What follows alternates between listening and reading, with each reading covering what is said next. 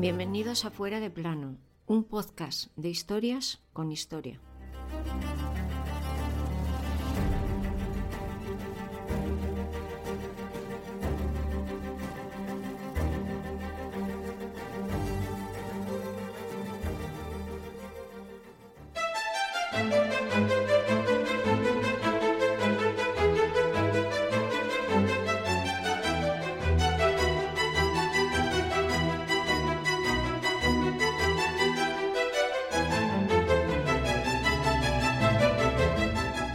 Si en la historia del viejo continente ha habido un ejemplo de dos reyes que se hacían la puñeta cada vez que podían, esos serán nuestros dos protagonistas de hoy, Carlos I de aquí y V de allí, y Francisco I de Francia. Hoy les traemos de nuevo para contar por fin algo que de pasada ya hemos hablado en este podcast en las dos temporadas anteriores. Todo arranca aquel 24 de febrero de 1525, en lo que se conoce como la Batalla de Pavia.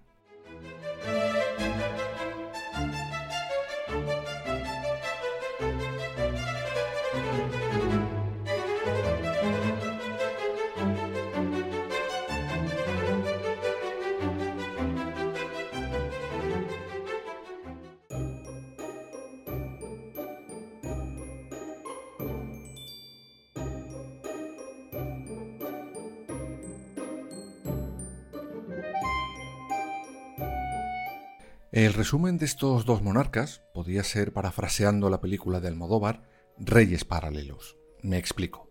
Sus vidas parecían hechas casi casi a la vez, desde el primer minuto. El rey francés sube al trono en 1515. Carlos lo hará un año después. Sus intereses por la expansión de sus territorios chocaron desde el primer segundo. Y también, como ya os contamos en los episodios de la pasada temporada dedicados a las coronaciones de Carlitos, ambos querían ser el nuevo emperador del Sacro Imperio Germánico. Pero el gato, al final, se lo llevó al agua nuestro monarca, pues pudo sobornar mejor a los príncipes electores. Esto no se lo perdonaría nunca Francia y por mero de Francia.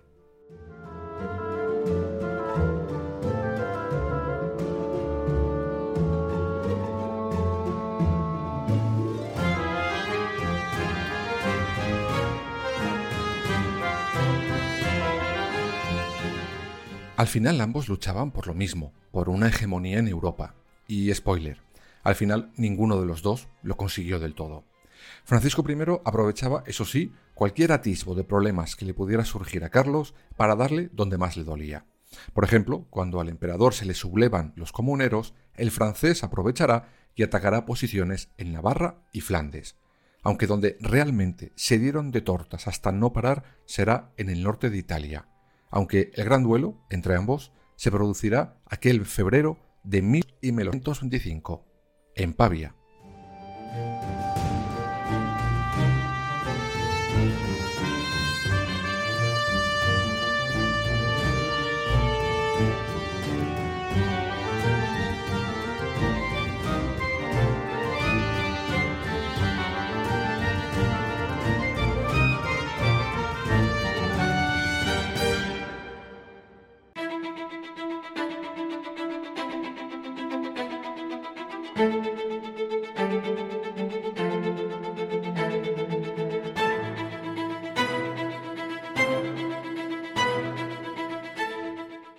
Y todo arranca por el Ducado de Milán. Este lo había reclamado el rey francés después de que Carlito se quedara la corona de emperador, en plan premio de consolación. Pues bien, Francisco I, aprovechando que el Pisuerga pasa por Valladolid, invade todo el norte de Italia y llega hasta Milán. Pero no se iba a quedar ahí, no. Decide seguir bajando. Su destino, el sur de Italia, Pavia, donde le estaban esperando el ejército de Carlos V.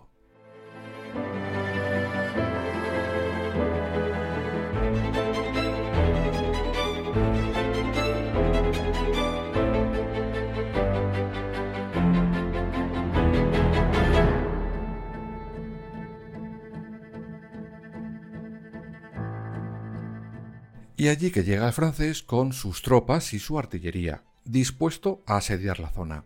Sin embargo, pronto llegan los problemas. Varios intentos de asalto fracasan y las lluvias hacen que el campo de juego sea un auténtico barrizal. Tanto que pensaron incluso retirarse a Milán y pasar allí el invierno. Pero al final Francisco I dijo que no. Y lo hizo porque llegó a sus oídos que los soldados del emperador estaban descontentos porque no les pagaban. Y pensó, nada, nada, si me espero, seguro que estos se van y cuando estén de retirada voy detrás de ellos y me los como con patatas. El plan no parecía malo, pero como diríamos hoy, el rey francés se pasó de listo y por eso acabó como acabó.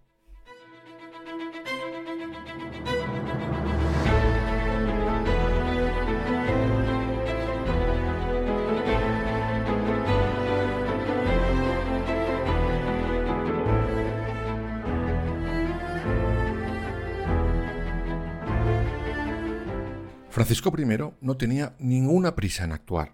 Él seguía pensando que como a los soldados de Carlitos no se les pagaba, les acabaría abandonando. Pero eso no llegaba a suceder. Y mientras se producían pequeños combates, que les perdía todos Francisco, tanto es así que a principios de febrero el rey francés había perdido ya a más de 8.000 soldados, dejando las fuerzas de ambos más igualadas que nunca, unos 25.000 hombres cada bando.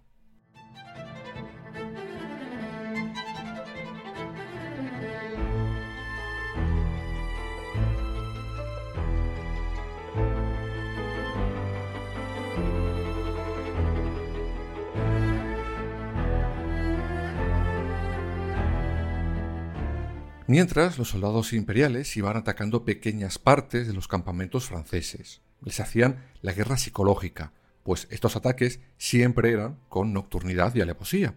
Pues bien, en un momento dado, los españoles piensan en salir corriendo de Pavia, pero asumen que los franceses les perseguirían en la huida. Así que la batalla frontal era inevitable. Daba igual dónde, si en Pavia o en la huida. Así que establecerán un plan. Les atacarán de frente y por sorpresa.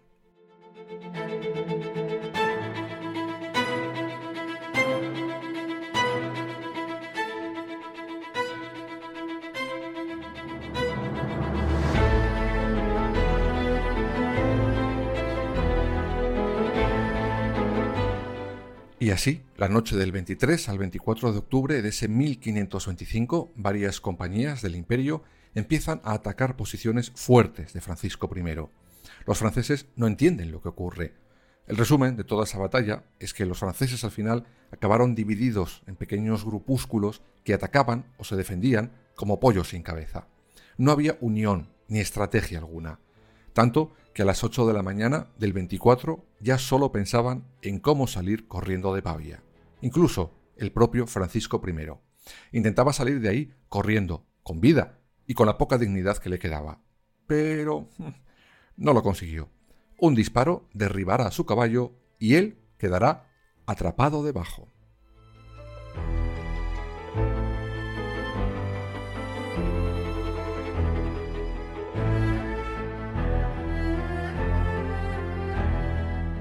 En ese mismo instante, tres soldados se dirigirán a él y sin reconocerle intentan liquidarle. Finalmente, un caballero del duque de Borbón llega, reconoce al rey e impide que los tres soldados rasos le quiten del medio. Francisco I había salvado la vida, pero su destino ahora estaba en manos de su peor enemigo. Era prisionero de Carlos V.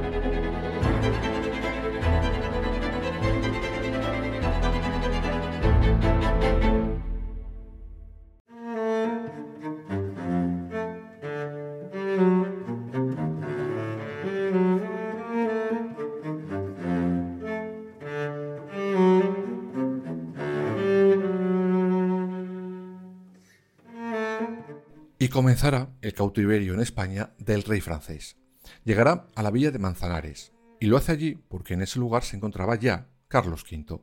Dicen que su primer destino fue la torre de los Luyones, en la plaza de la villa, aunque algunos historiadores no asumen del todo este dato. Si hubiera sido así, según esas mismas fuentes, hubiera sido un destino momentáneo, pues aseguran que lo normal es que siendo todo un rey, su lugar de encierro hubiera sido el Alcázar. Y aseguran que sí que es más que probable que ese encierro se hubiera producido allí y que si pasó antes unos días en la torre fue solamente a la espera de que el alcázar estuviera acondicionado para usarlo de prisión. De todas maneras, no os imaginéis a un pobre Francisco, prisionero, sucio, aislado, temeroso. No. ni mucho menos. Hasta en la prisión había clases, y Francisco I era todo un rey. Prisionero o no, seguía siendo rey.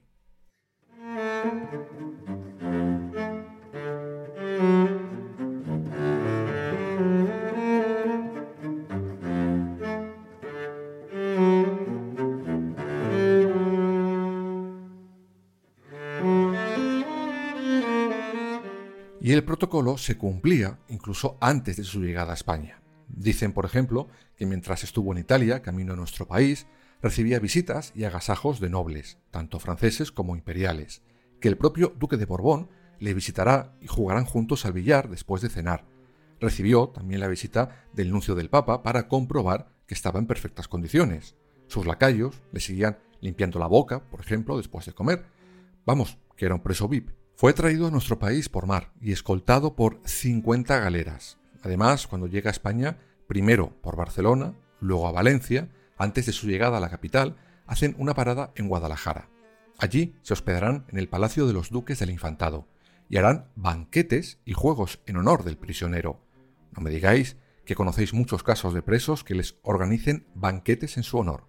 Pero claro, insisto, es que era un rey, y cuando por fin es recluido en el Alcázar, una vez más os aviso que no os la imaginéis preso como tal. No, ni mucho menos.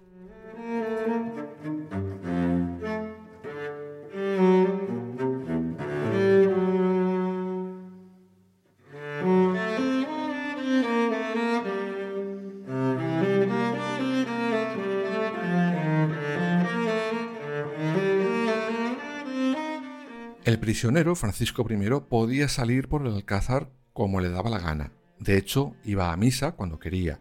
Y todo porque Carlitos V había dado su palabra de tratarle con toda esa parafernalia. Y en época del emperador la palabra tenía valor. Eso hay que reconocérselo. Tanto que sería el propio Carlos el que envíe a la madre del rey francés noticias de cómo se encontraba el preso más VIP que Madrid haya tenido nunca hasta el momento y será precisamente su madre, Luisa de Saboya, quien más tenga que ver con la liberación final de Francisco I.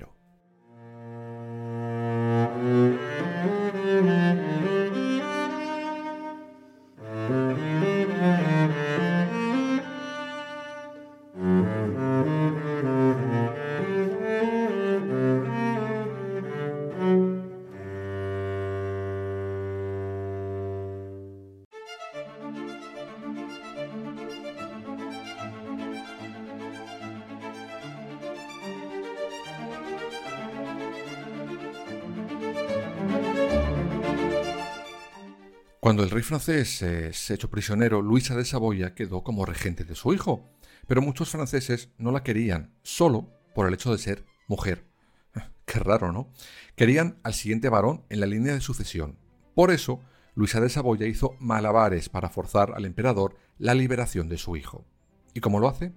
Pues, por ejemplo, eh, al Papa y a Venecia les ofrecerá a espaldas, eso sí, de Carlos V, una alianza antiimperial con una paga mensual de nada menos que 40.000 escudos, y de guinda renunciaría al ducado de Milán. Sí, al mismo ducado por el que todo este lío empezó. Pero Luisa de Saboya no se quedó ahí, no, buscó ayuda en otro rey, en el matasposas de Enrique VIII.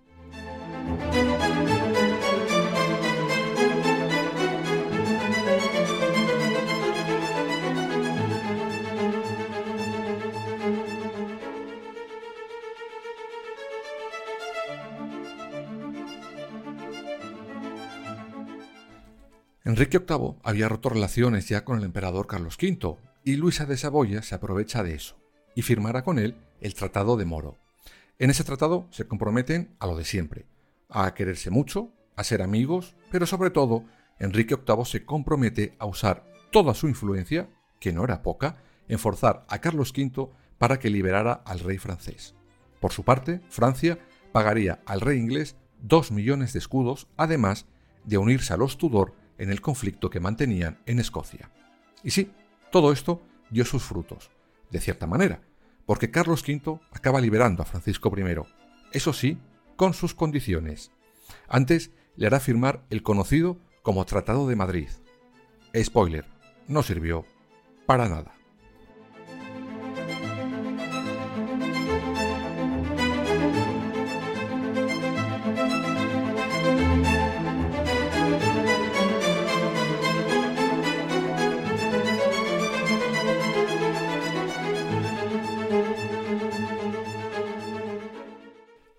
Historiadores, este tratado suponía toda una humillación a Francisco I. Pero a ver, es que había perdido la batalla de Pavia y era el prisionero. Vip, pero prisionero al fin y al cabo. No le iba a dejar irse de rositas, ¿no? Además, sabía, porque él era igual que Francisco, que si no le ponía condiciones, volvería a la carga. En ese tratado, Francia es obligada a renunciar a sus intenciones tanto en Italia como en los Países Bajos. Además, Francisco I, que en ese momento era viudo, será obligado a casarse con Leonor de Habsburgo, que era también viuda del rey Manuel I de Portugal. Carlos, para asegurarse que Francisco I cumplirá lo firmado, exigirá al rey francés que deje aquí a dos de sus hijos.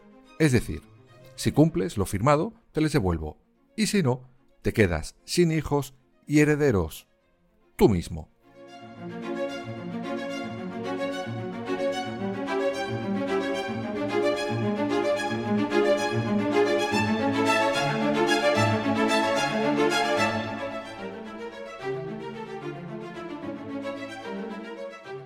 Francisco I firmará el Tratado de Madrid e inició la Vuelta a Francia, jurando que sí, que cumpliría lo pactado y se portaría bien.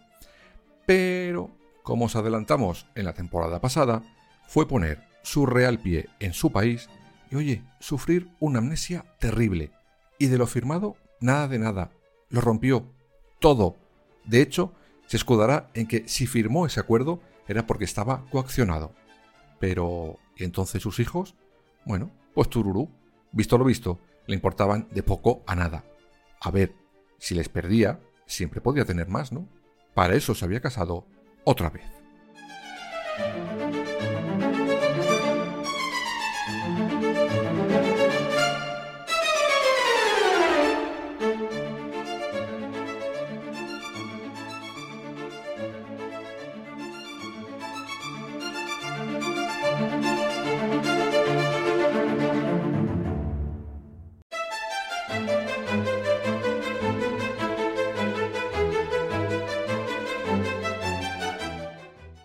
No pasará ni un año de todo esto cuando Francisco I y Carlos V vuelvan a estar a tortas.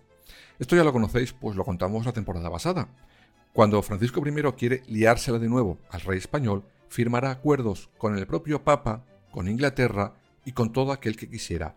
Es cuando se funda la conocida y ya explicada Liga del Coñac, que sabemos que acabó fatal, con Roma saqueada por los del imperio, con el Papa secuestrado y con el rey francés una vez más derrotado frente a Carlitos, aunque el peor parado fue sin duda Clemente VII. Este será obligado por fin a coronar a Carlos V como gran emperador del Sacro Imperio Germánico.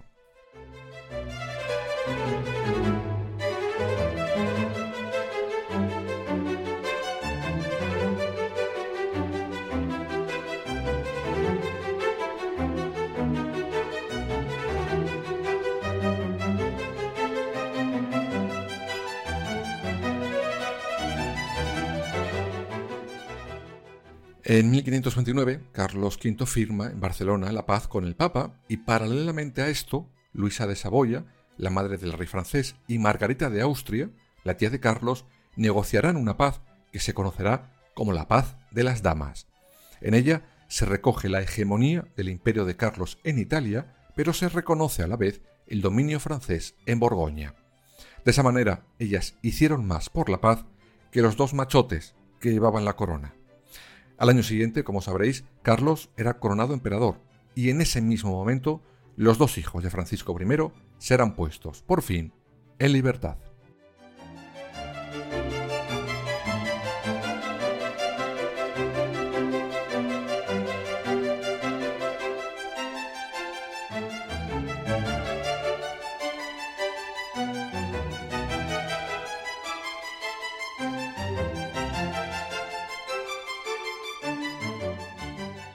Eso sí, no os penséis que con la liberación de los dos amados hijos del francés, estos dos dejaron de hacerse la puñeta. ni mucho menos. Su rivalidad continuará. Solo la muerte de Francisco I terminará con las rencillas. Bueno, y tampoco, pues sus herederos seguirán buscando a Carlitos las cosquillas. Pero eso es otra historia y se contará a su debido momento.